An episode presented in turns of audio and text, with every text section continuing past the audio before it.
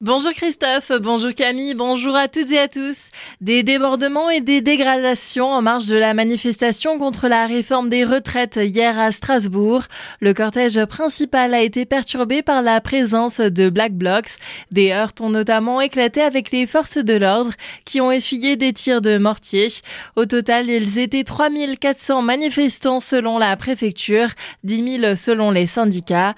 À Colmar, ils étaient près de 600. Une marche au flanc a encore été organisé hier soir à Mulhouse. D'autres actions avaient débuté plus tôt dans la journée.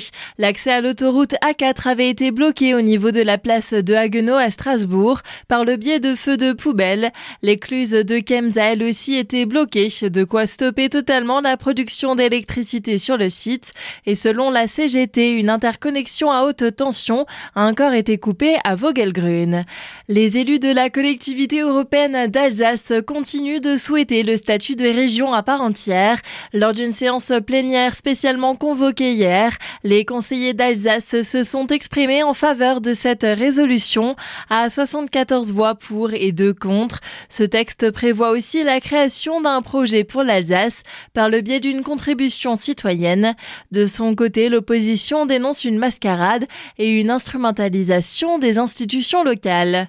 Plus de 4 millions d'euros d'investissement sur la table en 2023 pour la vallée de Münster. Le budget de la communauté de communes a été voté lors du conseil de mardi soir. Cette somme sera notamment dédiée à la gestion des déchets et au projet de déménagement et de mise en valeur de l'office de tourisme. Ce budget s'accompagne aussi d'un taux de fiscalité augmenté de moins de 1%. Zazie, Chaka Pong, The Stranglers ou encore Robin Schulz. La deuxième partie de la programmation du Festival de la Foire au Vin de Colmar a été dévoilée hier matin.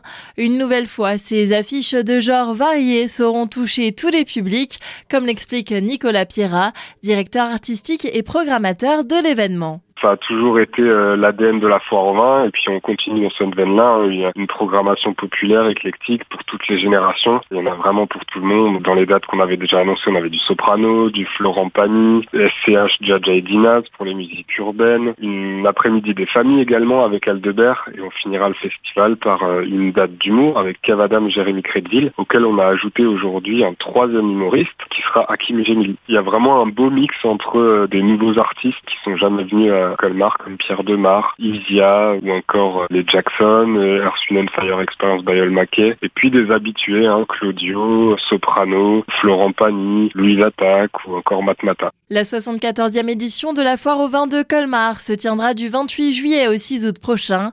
Retrouvez le détail de cette programmation et la billetterie sur le site foire-colmar.com.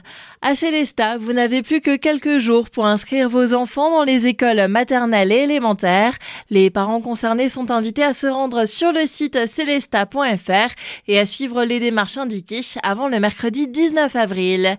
Et du côté d'Agno, tous les troisièmes dimanches du mois, l'association Alsace Nord Passion Automobile vous propose de découvrir des véhicules de prestige à la gare sur le parking situé le long du parc. Et le premier rendez-vous de l'année se tient ce dimanche. Arnaud Wirth, président de l'association, en dit plus sur les différents modèles à découvrir.